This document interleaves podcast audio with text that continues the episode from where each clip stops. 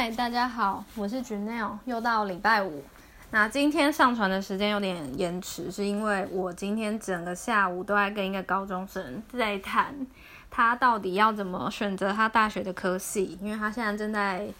呃陆续放榜的阶段，那有一些都已经上了，但是他选的科系当初申请的其实，嗯，有一些领域其实差蛮多，结果他现在都。录取了，他反而在犹豫，他不知道怎么选，所以哦，我今天整个讲了整个下午。那今天刚好呢，也想要讲的主题是要不要出国，所以其实跟这个决定自己出路学习也是有一点关系的，所以或许等下会讲比较长。好，希望还是可以就是都讲重点就好了。那首先呢，我觉得大家要了解啦，你你想要出国的目的是什么？有人是喜欢国外的生活，因为可能亚觉得亚洲的生活就是太紧凑了哦。我我先讲嘛，就是这边的出国，通常是指在台湾人民心目中，一般如果要考虑去国外长居住，会选择的地方，那就不是比台湾。呃，经济发展差的地方，通常是呃美国、加拿大这种，嗯，比较高度经济发展，或者是欧洲的地方。那很多人就是想要出国的目的呢，是因为喜欢当地的生活，就是 tempo 比较慢啊，然后人比较没有这个这么群聚，就是地广人稀，有很好的这个大自然的 view，所以。这种这种人基本上就是移民啦，就是要久住。但是也有人出国的目的是因为他的专业在台湾没有发展性，因为像台湾可能相对比较不注重文创产业，呃，同样领域的在国外会高薪的去聘请你，或者是给你创作的空间。可是，在台湾这个部分就相较于一般的电子产业比较不被看重。所以有人是为了发展性，所以就是选择出国。那还有一种人呢，就是为了高薪，因为国外就是除了他们的所得，呃，应该是说除了他们物价水平比较高之外，所以导致他们薪水比我们高。但除去这层理由呢，就是我们把物价水平还原之后，其实还是比台湾的高。那因为其实有很多原因啦，这边就不细探讨。但是像那种先进国家，比台湾先进的国家，大家想要去那边工作啊、居住啊的原因，高薪也占了一个很很多数的原因。那接下来呢，就要讨论出国的形式。有些人选择就是，嗯，如果你们家比较有财力一点，父母可能小学就送你去，有可能父母会跟着去啦，但也有可能父母不会，你就是小留学生。那有人是国中去，有人是高中去，那有人可能是举家在某一个年龄层，但是还在念书的时候就去。所以第一种形式就是念书，先去国外念书啊，念书之后，呃，其实就比较能够接受当地的文化，然后加上你的英文口语也变得比较顺了，所以你毕业后就是一样跟当地人一样，就是就业。这是第一种形式。然后还有人就是。就是用结婚的方式过去，就是可能年长之后，就是有认识另外一半，那他刚好他有出国的需求，所以就变成结婚过去。然后可能你也喜欢，就刚好喜欢出国，所以你就结婚的方式过去。但这个只能说，这不是不是靠，这比较不是靠自己努力啦，有点可遇不可求。然后第三种方式就是。家里本身没有那么有钱，所以小时候呢，你也没办法去国外念书，就是毕业之后在那边就业。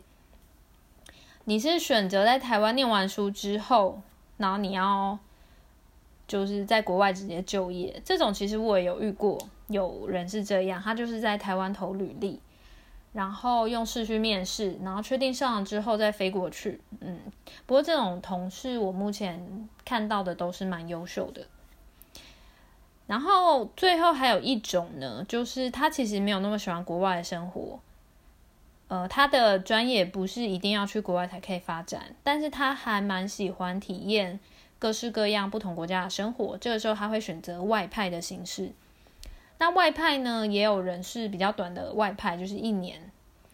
那也有人是比较中长期的，可能三年到五年，甚至有更久。我真的有遇过外派二十年的，嗯，这种。那外派就是有个好处，就是基本上当地，因为你是台湾派过去的嘛，其实主要母公司还在台湾，所以其实当地发生裁员什么的，呃，基本上与你无关，当地的经济状况与你无关。因为能决定你的薪资升迁的其实是台湾这间公司，但是台湾现在对于去一些国家的津贴还是很优渥啦，所以还蛮多人会选择去国外，就出国的形式是用这种方式。那我自己对出国的想法，其实有也是有很多次的转折。小时候，因为我第一次出国的时间是国小毕业那一年，就是我阿公叫我要去看看世界，所以那时候他就出钱，我就去了一趟短期的旅程吧，就是两个月，走了美诶两个月吗？一个月走了美国跟加拿大。那其实是我那次呃出国有一个非常不好的经验呐，这个如果以后有机会可以分享，这就是。我心中一个一直的阴影，所以其实我对出国一直不憧憬，就我不会觉得我会想要出国工作念书，我都不会。虽然我身边的亲戚朋友啊，有些就是陆续在国小啊、国中、高中出国移民，但其实我没有很羡慕他们，我一点完全都不羡慕。嗯，然后这种状况一直到了我看到什么时候？到了研究所吧，因为研究所那个时候有做一些海外的志愿性行为，就是，但那个时候不是去比台湾先进的国家，是去比台湾经济发展就是落后的国家。但那时候开始让我嗯不怕坐飞机，因为其实我以前也蛮怕坐飞机，这也是我不喜欢出国的原因之一。但是研究所那个时候算是治好了这个是病嘛，治好了这个担忧。所以后来我几乎都会每年出国，但不一定是花自己的钱，有时候是公司的出差。那后来出差好几次之后，我知道其实我还蛮能适应各国的环境，然后其实我也很融入当地，就是去了哪里我都会预先查那边风土民情啊，要注意的事项什么的。然后我也对这种世界各地国家不同的文化。感到很有兴趣，嗯，我很喜欢接触这些不一样的，然后在当中发现不一样的时候，会反思自己以前在台湾受到的教育是不是其实有调整的地方，而那个东西并不一定完全是绝对的真理。所以，其实我从研究所之后，我对出国的想法开始有变比较正面。那至于会不会想久住，其实我蛮喜欢台湾的。就是，